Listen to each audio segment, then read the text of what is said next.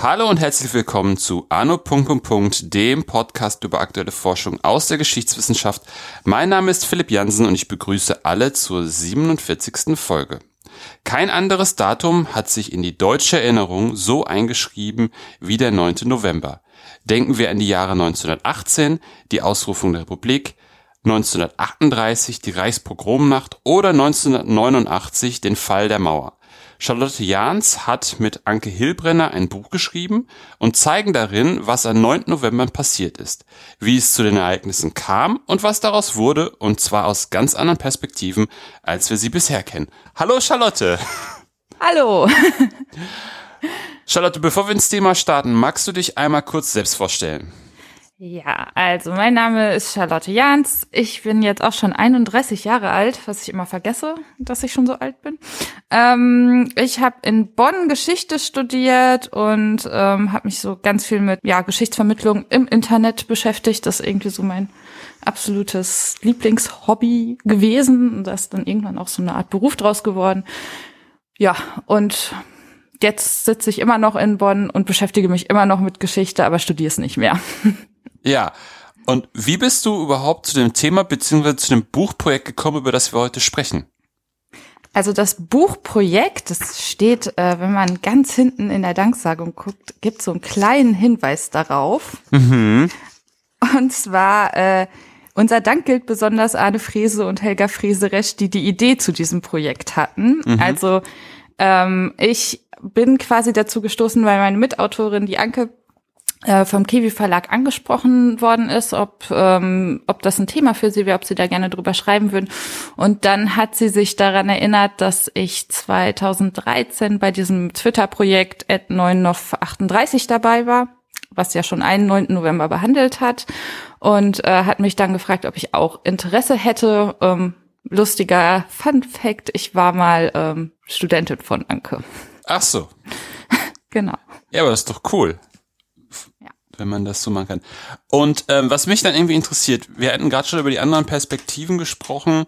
Was war, was war sozusagen so das Ziel, abgesehen davon, 9. November darzustellen? Des Buches mhm. oder des Projekts. Ja, also auf der einen Seite ist es ja immer so verschrien als der Schicksalstag der Deutschen. Äh, ich finde das Wort Schicksalstag ganz, ganz schlimm. Da kann ich vielleicht gleich noch mehr zu sagen, warum ich das furchtbar finde. Ähm, und das einfach mal so ein bisschen aufzubrechen, weil man natürlich immer, also wenn man so im Smalltalk darüber redet, dann ist das immer so der Fun Fact, ja, 18, 38, 89, hahaha. Ähm, wenn man sich dann mal genauer anguckt, dann kommt noch irgendjemand vorbei und sagt, ja, aber 1848, 49, ich weiß gar nicht, ob es 48 oder 49 war, ist an dem Tag Robert Blum erschossen worden. Hat ja auch ganz viel mit der deutschen Einigungsgeschichte zu tun. Und wenn man sich dann noch mal genauer anguckt, dann kann man eigentlich zu sehr vielen 9. Novembern ähm, ja irgendwas konstruieren, was dann für die Geschichte wichtig ist. Also ähm, bei uns gibt's ja dann noch den 9. November 74 und 69. Äh, 69 hört man auch manchmal aus manchen Ecken. 74 äh, musste ich ganz vielen Leuten erst erklären, dass an dem Tag Holger Mainz ähm, gestorben ist. Also es ist halt so ein Datum, das irgendwie alle immer fasziniert, aber wo ich immer denke, so in der öffentlichen Betrachtung ist es gar nicht so reflektiert, äh, dass das ja eigentlich alles relativ krasse Zufälle sind, dass es immer am 9. November passiert. Die Frage ist auch, ob tatsächlich alles wirklich am 9. November passiert oder ob man das nicht nachher so zusammen rekonstruiert hat. Ähm, und deswegen fand ich es einfach super spannend, mich damit auseinanderzusetzen. Mhm. Das finde ich per se auch ganz interessant, wenn man das Buch dann auch les, liest, dass ähm, da halt ganz viel eben auch erklärt wird, wie es überhaupt am Ende dazu gekommen ist, dass es irgendwie dann doch der 9. November geheißen hat oder wurde. Das finde ich auch irgendwie ganz interessant, weil das ja genau das ist, was du ja gerade gesagt hast. Also eine, eine, eine sehr schöne Einordnung des Ganzen mit Vorlauf und Nachlauf, dass man eine guten, das Ganze gut fassen kann. Das fand ich, das finde ich ganz schön. Ja, also das ist halt, die 9. November sind äh, ähm, ja immer so Kulminationspunkte von äh, Geschichte, die passiert, aber ähm, tatsächlich kann man Geschichte ja nicht anhand von einzelnen Daten darstellen, finde ich. Also das ist ja das, was einem immer so erzählt wird, wenn man oder was oft die Vorstellung ist, wenn man sagt, ich studiere Geschichte, dass dann jemand sagt, ach ja, und dann kannst du bestimmt alle Daten auswendig. Äh, wäre ja furchtbar, wenn man tatsächlich so studieren würde. Also das ist ja ja so eine äh, jetzt muss ich mal nachdenken. Also das ist mehr so ein so ein Kulminationspunkt, ähm, an dem dann die Sachen Fahrt aufnehmen oder an dem was abgeschlossen wird. Aber äh, diese Entwicklung muss man ja kennen, sonst bringt es ja gar nicht zu sagen, ja, 1938 ist die Reichspogromnacht. Wenn man die für sich alleine stehen lässt, versteht man ja trotzdem das ganze Dritte Reich oder sogenannte Dritte Reich gar nicht, ne? Genau, genau, genau. Das finde ich halt auch, auch ganz interessant, weil, weil das ja, ihr, ihr brecht da ja auch eben genau mit diesen Bildern die immer wieder davon ausgehen, dass es immer nur um Zahlen geht. Ne? Und dass es das schon seit Jahren nicht mehr gibt. Und das zum Beispiel auch in der, in der Schulbildung ja schon, zum Beispiel in Niedersachsen weiß, dass das schon länger so ist, dass man eher in Kontexten denkt oder in Kontexten Dinge beibringt, dass also sozusagen ja, wir nicht über den 9. November 38 reden per se, sondern dass man halt über diese ganze ähm, Entwicklung antijüdischer Politik beispielsweise irgendwie sprechen würde, eher als dann den 9. November 38. Genau. Hm. Und das, äh, das war halt so ein Ziel, was wir damit verfolgt haben. Und was war denn die anderen? ja, die andere war vielleicht mal ähm, auf der einen Seite Geschichten zu erzählen, die man nicht so sehr kennt. Also wir haben in der Beschäftigung damit ähm, uns schon so überlegt, dass 1918, 38 und 89 kennt man ja schon irgendwie. Das sind so die markantesten. Die werden auch auf der Seite der Bundesregierung, die äh, sagt, dass dieser Tag Deutschland in eine besondere Verantwortung stellt, meine ich, steht da so. Mhm. Ähm, da werden die prominent erwähnt und die anderen gar nicht. Und äh, das ist halt sowas, wo man dann ja mal drüber nachdenken kann, warum das so ist. Mhm. Also meine These wäre, die sind uns emotional am nächsten oder emotional sehr stark besetzt. Mhm. Ähm, also 1918 fragile Demokratie entsteht gerade erst. Ähm, 38 ähm, ist quasi, wie Raphael Groß das nennt, die Katastrophe vor der Katastrophe, äh, also vor der Shoah. Mhm. Und 89 natürlich dann die Wiedervereinigung, ähm, die uns ja heute immer noch beschäftigt. Mhm. Beziehungsweise der Mauerfall ist ja noch gar nicht die Wiedervereinigung. Das mhm. ist ja auch noch so eine Sache. ähm, und äh, die anderen äh, drei Daten, die, also 23 kennt man vielleicht noch schon, aber 69 und 74 halt gar nicht. Und da dann auch mal zu schauen, wer hat das denn miterlebt? Äh, gibt es da Augenzeugen, die darüber gesprochen haben? Also das wusste ich vorher zum Beispiel auch nicht, dass ähm, äh, für 1923 fand ich das super spannend, dass es da ja quasi direkt zwei Leute gab, die undercover beim völkischen Beobachter saßen und sich das mal so angeguckt haben, was die Nazis 23 in ähm, München so getrieben haben. Also das, ähm, man stößt da auch auf ganz interessante Figuren, die ähm, vergessen sind und man fragt sich dann so ein bisschen, warum die vergessen sind, weil eigentlich ähm, fand ich das echt sehr spannend, was die da so erlebt haben. Hm, hm, hm, hm, ja, auf jeden Fall. Ich denke mir halt auch so, gerade bei der Bundesregierung ist es vielleicht auch so ein bisschen programmatisch, ne? Also was da für wertvolle Daten oder Jahreszahlen herangezogen werden, ähm, ist natürlich auch denke mir so die ganze Zeit so, ja, ich, ich verstehe, was du meinst, aber ich denke mir auf der anderen Seite so, ja klar, wer, aber, aber wer spricht denn? Da spricht ja eine Bundesregierung, die sich natürlich irgendwie auf, auf Demokratie bezieht, ne? Und dann, dann passt dann da vielleicht der, der Tod von Holger Mainz halt eher nicht so gut rein. Genau, aber das, also selbst dadurch wird dann ja sowas konstruiert, von wegen dieser 9. November, das ist, die, ne, der nimmt uns jetzt in die Verantwortung und das zeigt dann ja auch wieder, dass da keine, dass da keine Entwicklung gesehen wird. Also dieser 9. November ist quasi der Abschluss und das ist dann der Symboltag mhm. für bestimmte Entwicklung. Mhm. Ähm, und dass das wahnsinnig konstruiert ist, finde ich super spannend eigentlich. Ja, auf jeden Fall. Ähm, ist aber natürlich dann manchmal auch ein bisschen schwierig sozusagen, wenn du dann als Forscherin oder ihr als, als, als Autor, Autorinnen-Kollektiv euch damit intensiv beschäftigt, seid ihr ja sozusagen auf der ganz anderen Seite und dann irgendwie denke ich mir so, das ist doch auch irgendwie schwierig, sich das dann so anzugucken, so in Richtung Jahr, 9. Oktober 89 zum Beispiel, ähm, habt ihr euch dann irgendwie sehr intensiv damit beschäftigt und, und findet halt viel vorher schon irgendwelche besonderen Tage, Daten, die auch irgendwie interessant sind. Aber es ist halt der 9. November trotzdem, 89. Mhm, genau. Wollen wir vielleicht ähm, einmal kurz darüber oder wollen wir äh, darin mal ein bisschen inhaltlicher werden, nämlich worüber du geschrieben hast und vielleicht einfach mal die uns uns die Kapitel ein bisschen angucken, was was was was da deine Ideen waren, was ihr da was du da für Quellen benutzt hast, um einfach sozusagen so eine etwas ähm, kontextuellere Geschichte für den jeweiligen 9. November zu schreiben. Ja, also äh, off off offensichtlich wird es nicht im Buch, äh, wer was geschrieben hat, aber äh, ich bin für äh, 23, 38 und 89 verantwortlich. Mhm. Genau, also bei mir geht's los, also 18 geht's äh, los mit äh, ja, der Ausrufung der Republik, äh, aber ich ähm, steige dann quasi ins Buch ein mit dem Putsch im Bürgerbräukeller am 9. November 23. Hm. Was ist irgendwie, was ist gerade bei, neun, bei 23 am 9. November, was ist irgendwie, wie, wie ist da irgendwie die, die Vorgeschichte? Ähm, weil, ehrlich gesagt, so wirklich ist mir die auch nicht bekannt gewesen. Ähm, mhm. Und ich fand das ganz interessant, wie, wie ihr das so aufgezogen habt. Und ähm, ja, wie du schon vorhin gesagt hast, dass es dann vielleicht auch schon sehr konstruiert irgendwie ist.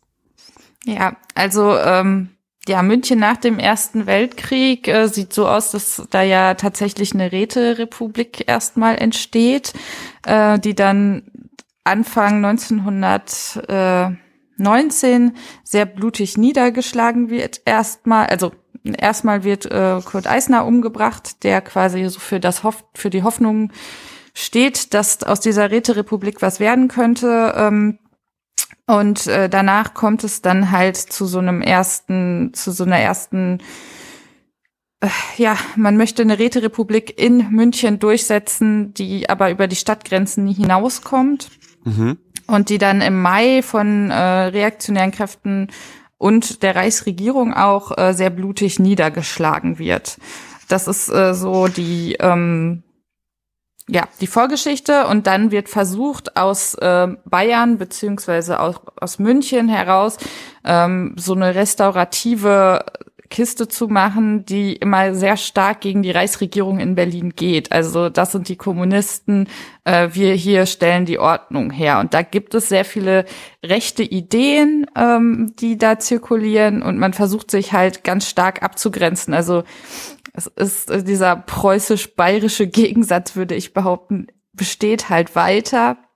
Und in dieser ganzen Gemengelage tritt dann natürlich auch diese NSDAP auf, die am Anfang totaler Splitterverein ist äh, und eigentlich auch von zwei ganz anderen Leuten gegründet wird, ähm, nämlich von äh, Anton Drexler, einem Werkzeugschlosser und einem Journalisten, der ist Karl Harrer.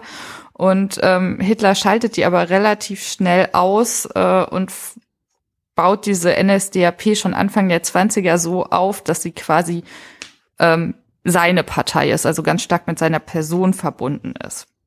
Und das ist so ein bisschen die Vorgeschichte davon. Dann gibt's natürlich noch das Jahr 23. Also ich will jetzt auch gar nicht zu viel aus dem Buch verraten. Ich, ich hoffe ja, dass das noch äh, viele Leute lesen. Und wenn ich mhm. einfach alles erzähle, ist das, ist das vielleicht ein bisschen äh, unklug. Aber äh, genau, und dann gibt's halt noch das äh, Jahr 23, äh, das ja allgemeinhin so als Krisenjahr ähm, ja dasteht äh, mit Inflation, Aufständen, Ruhrgebietsbesetzung, ähm, die auch alle irgendwie miteinander zusammenhängen. Und in diese äh, Zeit fällt dann halt auch im November 23 der Hitlerputsch. Hm, hm, hm. Der interessanterweise nur ja? einem, äh, der äh, tatsächlich äh, am 8. Mai anfängt, äh, am 8. Mai. Ja, guck, da bin ich jetzt nämlich auch schon äh, wieder durch ganz viele tolle deutsche Daten. 8. Mai ist falsch, äh, 8. November. Weil äh, und das ist auch ein totaler Zufall. Also Hitler hat eigentlich geplant, dass das an einem anderen Tag stattfinden soll. Ich glaube am 11.11., .11., äh, weil das ja der fünfte Jahrestag der Waffenstillstandsunterzeichnung ist. Äh, und dann kriegt er mit, dass irgendjemand anders putschen möchte und sprengt dessen Veranstaltung, damit er ihm zuvorkommt. Und ähm, der 9. November ist dann quasi dieser Marsch auf die Feldherrenhalle wo eigentlich schon relativ klar ist, dass die ganze Unternehmung gescheitert ist, aber man muss es halt trotzdem irgendwie noch versuchen. Äh, da sterben dann halbwegs viele äh, Nationalsozialisten, unbeteiligter Kellner und Polizisten. Mhm. Und ähm, dadurch ist es halt der 9. November, aber die Nationalsozialisten haben es auch nicht immer am 9. November äh, begangen. Also es ist halt auch mal am 8. November passiert äh, was dazu führt, dass ein weiterer 9. November, den wir gar nicht in unserem Buch drin haben, aber auch ein 9. November ist in der Logik, ähm, auch am 8. November passiert ist. Und das ist der Anschlag von äh, Georg Elser. Äh, 1939. Mhm. Und der wird aber, äh, also in der ersten Beschäftigung damit ähm, habe ich das Gefühl, dass der in dem Kontext, in diesem 9. November-Kontext überhaupt nicht erinnert wird. Also äh, Elsa wird erinnert als Attentäter, wenn man es weiß, dass es 39 ist, ja, und dass es im Bürgerbräukeller passiert ist. Aber ich wusste zum Beispiel auch, bevor ich mich damit beschäftigt habe, nicht, dass das an diesem 8. November war. Mhm. Genau.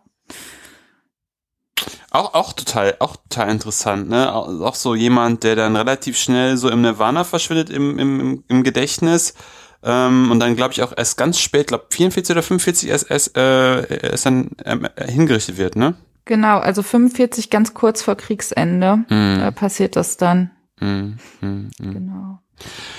Was ich so interessant fand, wie, wie, wie seid ihr oder wie bist du jetzt in dem Fall auf diese zeitgenössischen Quellen gekommen, die, die, die, die, dem, die dem Ganzen jetzt eine andere Perspektive geben, als ohne jetzt explizit äh, sozusagen Buchinhalt zu verraten? Ja, also das, äh, das war extremer Zufall, also wie man das dann halt so macht. Man liest alles Mögliche und ähm, Lania, also Leo Lania, das ist einer der beiden Zeitzeugen, äh, der ist letztes Jahr mal äh, so so halb wiederentdeckt worden. Also es gibt jetzt auch eine Biografie über ihn. Mhm. Ähm, und dadurch habe ich dann herausgefunden, dass es diese, ähm, dass er da halt damals zwei Reportagen darüber geschrieben hat, also die, die tatsächlich zeitgenössische Quellen sind. Er hat einmal unmittelbar danach was geschrieben und einmal so mit einem Abstand von 20 Jahren, weswegen ich ich das dann auch schwierig fand, das so direkt darzustellen, weil er halt schon sagt, ja, ja, ich wusste damals schon, dass Hitler äh, total die Witzfigur ist. Was man mit 20 Jahren Abstand vielleicht leichter sagen kann, als wenn man 1923 sich halt undercover bei denen einschleust. So. Mhm. Ähm, also der war, der war irgendwie im Sommer 2018 gab es mal so ein paar Artikel über Leolania. Mhm. Da bin ich dann auf ihn aufmerksam geworden und äh, Paula Schlier, die andere ähm, ja, Autorin, die auch, äh, die als Schreibkraft beim Völkischen Beobachter undercover sitzt, äh, die habe ich über die äh, über eine Quellensammlung gefunden äh, von 1968. Also es lohnt sich total äh, auch mal die ganz alten Sachen anzugucken, weil da äh, ganz viel drin steht, was man äh, sonst vielleicht überlesen kann, wenn man sich nur die neuesten Sachen anschaut. Also mhm. es ist ein Plädoyer dafür, äh, dass man nicht immer nur schaut, dass er möglichst 2000 auf dem Veröffentlichungsdatum mm, steht. Mm, mm. Finde ich, finde ich einen guten, guten Hinweis, weil ja eben gerade auch äh, in, in, in der Zeit 68 und auch davor ja echt interessante Sachen geschrieben worden sind, die dann auch wiederum so im irgendwie historiografischen Gedächtnis nicht so hängen geblieben sind, ne? aber halt schöne Quellen teilweise beinhalten. Mhm. Mhm. Genau. Sehr spannend. Ähm, und dann mehr oder weniger 38 ist ja fast so dein, dein ja, Heimatthema will ich jetzt nicht sagen, aber du hast dich damit ja in dem Twitter-Projekt schon sehr intensiv beschäftigt. Ähm, was ist denn da jetzt für Hörerinnen, die jetzt noch nicht so tief drin stecken, die Vorgeschichte? Ja, also die Vorgeschichte ist ähm, ja die ab 1933 äh, aus ja einsetzende staatliche Ausgrenzung der deutschen Jüdinnen und Juden. Ähm, also wie sieht es aus, wie, wie ist die Machtübergabe, Machtübernahme? Das ist ja auch sowas. Da könnte man vermutlich auch eine ganze Podcast-Folge äh, zu machen, wie man das jetzt nennen soll 1933. Ähm, also es geht tatsächlich darum, wie, wie passiert diese schrittweise Entrechtung. Dann hat man 35 natürlich nochmal die ähm, ähm, Rassegesetze, die Nürnberger mhm. Rassegesetze mhm. ähm, und stellt halt so dar, wie das so langsam passiert anhand äh, von einem Tagebuch äh, von der Hertha Nathorf, die ähm, da sehr viel drüber geschrieben hat. Also die hat ab 33 ein Tagebuch geschrieben. Das kriegt man auch heute noch äh, sehr einfach besorgt. Das wird auch immer noch gedruckt mhm. äh, und äh, liest sich echt sehr beklemmt. Ähm, also das ist der, das ist die eine äh, Spur, der man so nachgeht, und die andere ist halt ähm, der vermeintliche Auslöser für diese Reichspogromnacht, wie sie genannt wird. Ähm, und das ist äh, Herrscher Grünspan, dessen Schwester und Eltern 1938 in dieser sogenannten Polenaktion ähm, abgeschoben werden quasi. Also sie werden deportiert nach Polen, weil sie polnische Staatsbürger sind, die und Jüdinnen und Juden, die im Deutschen Reich leben. Und das ist dann so die erste ja die erste Zitterprobe zwischen Deutschland und Polen und die werden dann ähm, ja, die sitzen dann da im Niemandsland und schreiben halt Herrscher Grünspan, der zu dem Zeitpunkt in Paris sitzt, eine Karte. Und ähm, das ist quasi der Auslöser, sagt er dann später, dass er in die deutsche Botschaft geht und da äh, einen Botschaftsangestellten erschießt. Ähm, was dann quasi als Vorwand der Nationalsozialisten dient, diese Reichspogromnacht auszulösen. Also dann mhm. tatsächlich einen Befehl rauszugeben und zu sagen, so, ähm, wir zünden jetzt mal alles an und ähm, aber bitte so oder es funktioniert auch nicht an allen Stellen, aber bitte so, dass es äh, aussieht, als hätte sich der spontane Volkszorn, wie sie es nennen, erhoben. Hm. Auch sehr konstruiert, so wie du es beschreibst. Ja. Oh je. Okay. Ähm, und ich muss gestehen, ich finde gerade finde gerade jetzt im Moment 89 sehr, sehr spannend, weil ich gerade ein Projekt ähm, in der Mache habe, das sich äh, um, um die Montagsdemonstrationen dreht. Ähm, und da finde ich es ganz interessant, dass, dass man halt sagt, dass es der, der 9. November halt ist. Wo natürlich mhm. die Mauer irgendwie fällt, aber es gibt ja auch irgendwie Daten davor, in der Vorgeschichte sozusagen des 9. Novembers 89, wo man ja auch sagen könnte, das wäre ein sehr, es ist ein sehr ereignisreicher Tag oder vielleicht ja. sogar ein Satteldatum. Genau, also das ist, ähm, da geht's ja, also da gibt's ja ganz viele Daten, wo es dann so losgeht, ne? Also so Anfang Mai, wo in Ungarn quasi äh, ja der eiserne Vorhang durchlässiger wird, weil ähm, weil äh, DDR-Bürger einfach nicht mehr zurück in die DDR geschickt werden können. Ähm, dann boah, irgendwann Ende September, äh, wo die Prager Botschaftsflüchtlinge ähm, von Hans-Dietrich Genscher gesagt bekommen, dass heute ihre Ausreise und danach versteht man nichts mehr in, in Aufzeichnungen ähm, möglich geworden ist. Oder der siebte ähm, Oktober 89, wo die DDR dann halt tatsächlich doch noch 40 wird und äh, da ein Staat gefeiert wird, den die Bürger gar nicht mehr haben wollen. Ähm, und interessant fand ich dabei auch, dass das und das wäre was, was man vielleicht auch noch mal sich mehr angucken könnte, wie denn der Herbst 89 ähm, außerhalb der großen Städte passiert ist. Also es, mhm. weil es, es ist ja immer der totale Fokus auf Berlin. Äh, die Mauer ist am 9. November 89 in Berlin gefallen, aber ähm, die Grenze zwischen der Bundesrepublik und der DDR, die war ja gar nicht offen. Also es gab äh, offene Grenzübergänge auch äh, am 9. November 89. Ich glaube irgendwie bei Lübeck, Schlutup, da gab es einen, aber es gab halt auch welche, die am 9. November 89 noch nicht offen waren. Und ähm, dieser Fokus auf den 9. November, das ist dann wieder auch ein ganz starker Berlin-Fokus. Man guckt sich gar nicht an, was ist denn in Leipzig, wo die ganzen Montagsdemonstrationen passiert ist. Wie sieht da denn der 9. November aus? Dresden, aber genauso die Provinz. Das ist ja, also, äh, das verengt sich so sehr auf Berlin, dass man überhaupt gar keine Ahnung hat, was, was, wie sah es denn woanders aus? Mhm. Und da finde ich es auch relativ schwierig. Also da gab es halt so ein paar Zeitzeugen, ähm, äh, Äußerungen so, äh, ich habe das im Fernsehen gesehen oder ja, man weiß ja so von manchen, wo sie waren. Angela Merkel saß in der Sauna, ne? Ähm, aber dass man da ganz, also dass ich da auch ganz wenig drüber wusste. Also man kennt diese ganzen Fernsehbilder, die so in dem kollektiven Gedächtnis total eingebrannt sind und ähm, 9. November dann quasi so äh, als der Höhepunkt, auf den alle hingefiebert haben, dargestellt dargestellt wird, aber mhm. dass da halt auch andere Daten vor sind, die wichtig sind, das ähm, gibt es dann halt nicht, ne? Ja, und das finde ich halt auch irgendwie ganz interessant. Wie gesagt, ich beschäftige mich genau gerade mit diesem Thema ein bisschen intensiver und das finde ich halt irgendwie so daran deswegen so interessant, weil es da einerseits wenig zu gibt. Also man weiß, dass im Plauen was passiert ist. Mhm. Ähm, man weiß, dass auch, oder es gibt auch über Magdeburg Bücher, es gibt auch über, über, über ähm, Dresden halt echt viel, weil es da ja diese Gruppe der 20 gab, die dann, äh, dann doch über die Polizei in Kontakt mit dem mit äh, Modro kam, der Bezirkssekretär äh, von Dresden zu dem Zeitpunkt, glaube ich, war, und man sozusagen dadurch dann diese ganze Situation deeskalieren konnte, die vorher extrem eskaliert ist, weil ja durch Dresden die ähm, die Züge aus Prag kamen Genau. Und da die Leute irgendwie aufspringen wollten und es teilweise geschafft oder auch nicht geschafft haben dann äh, ziemlich schwer verletzt oder zu Tode gekommen sind, ähm, was ich auch echt extrem finde.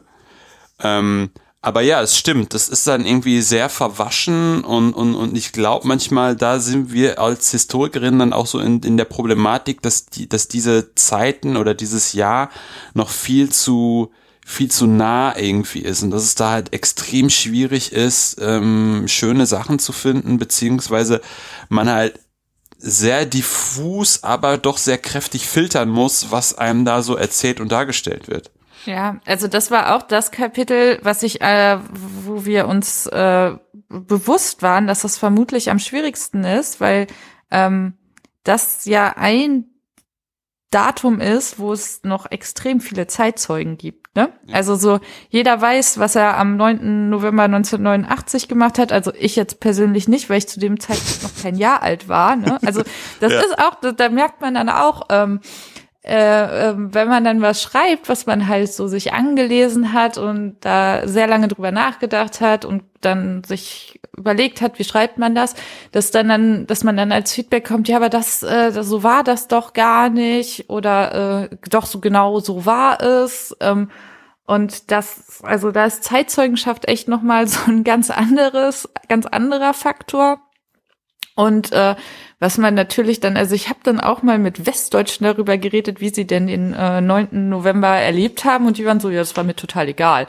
Und das ist so äh, im kollektiven Gedächtnis, würde ich behaupten, wird das auch ein bisschen unter den Teppich gekehrt, dass es äh, vermutlich auch in Westdeutschland Leute gegeben hat, die gesagt haben, ja, äh, hat mich null berührt.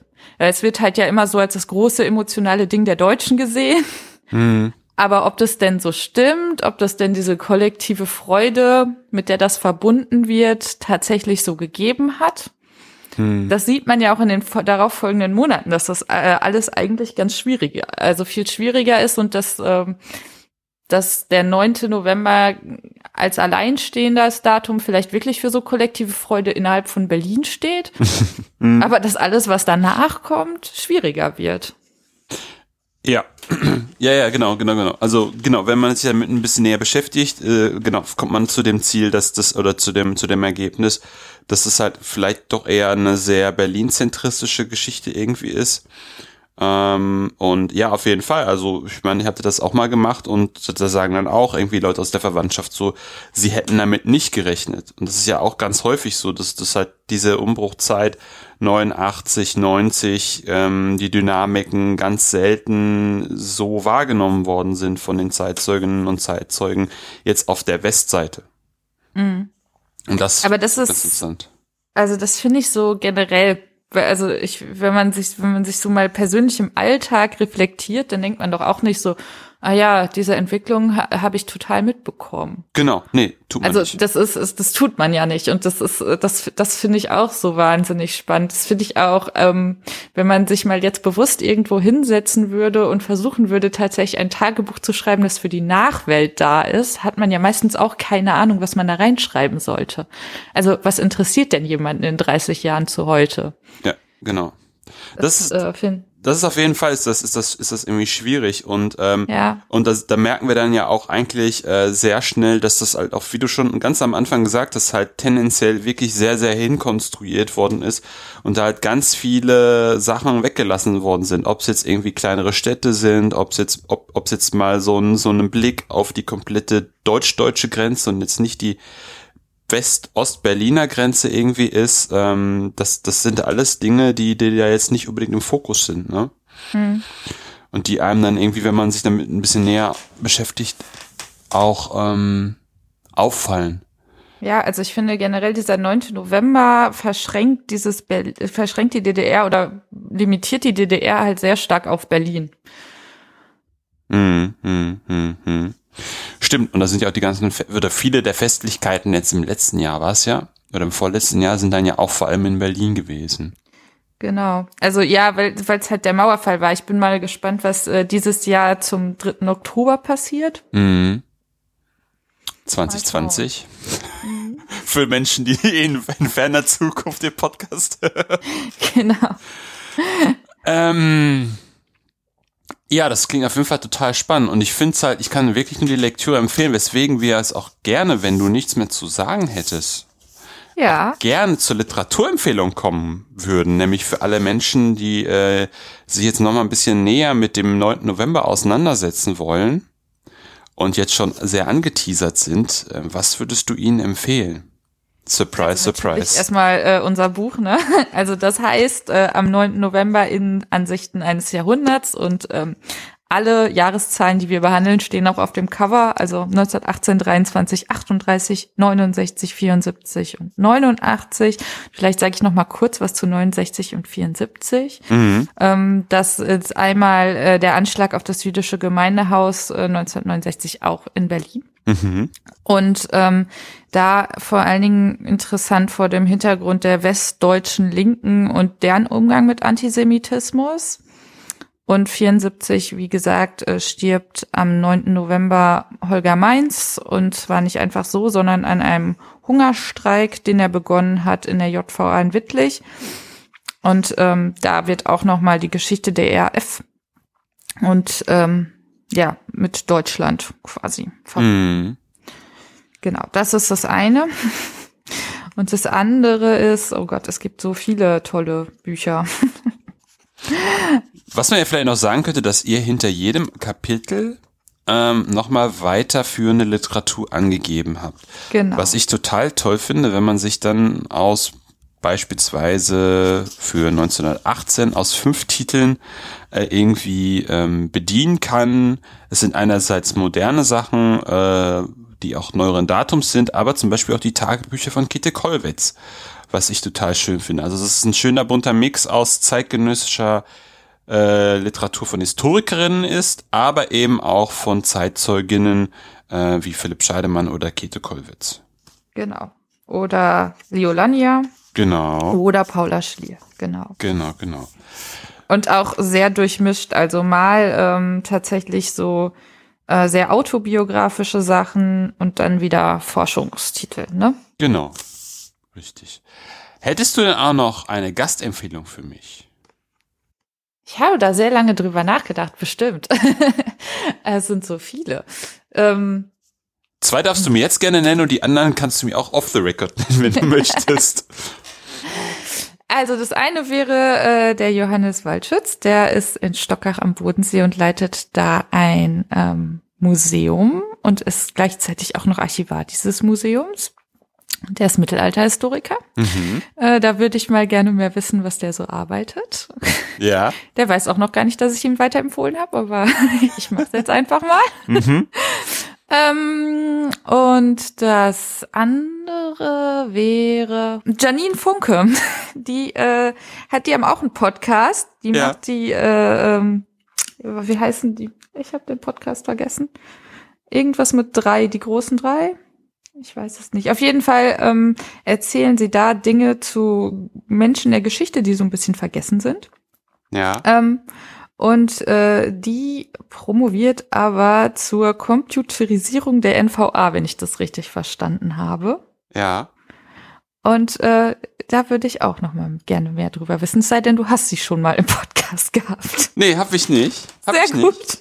Nee, und das Thema klingt auch total spannend, auf jeden Fall. Das Ja. ist doch, sind doch zwei schöne Empfehlungen. Vor allem Mittelalter Genau. finde ich schön, das hatte ich noch nicht so häufig und das würde ich gerne weiter ausbauen. Und äh, also mich würde es auch mal wahnsinnig interessieren, wie man als Historiker im, äh, im Museum arbeitet. Ja, auf jeden Das Fall. finde ich sehr spannend.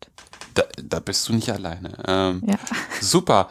Ja, vielen herzlichen Dank, Charlotte, auf jeden Fall für, äh, für, für das Gespräch. Das war sehr interessant zum Thema 9. November. Ähm, hat mich sehr gefreut, dass wir ins Gespräch gekommen sind. Äh, und wie gesagt, das Buch ist echt sehr schön geschrieben und das kann ich echt nur sehr empfehlen. Äh, es war auch sehr spannend und sehr schön zu lesen. Von daher herzlichen Glückwunsch für dieses Dankeschön. tolle Buch. Ja, und das war's auch für heute bei Anno Punkt und Punkt. Wenn es euch gefallen hat, empfehlt den Podcast gerne weiter. Ihr könnt ihn übrigens über iTunes, Spotify oder eine Podcast-App eurer Wahl abonnieren und hören. Wenn ihr mich auch unterstützen wollt, findet ihr auf der Webseite einen Spendenbutton zu PayPal. Wenn ihr selber forscht und über euer Thema sprechen wollt, kontaktiert mich einfach per Mail oder Twitter. Ansonsten hören wir uns bald wieder. In diesem Sinne, auf bald und Tschüss.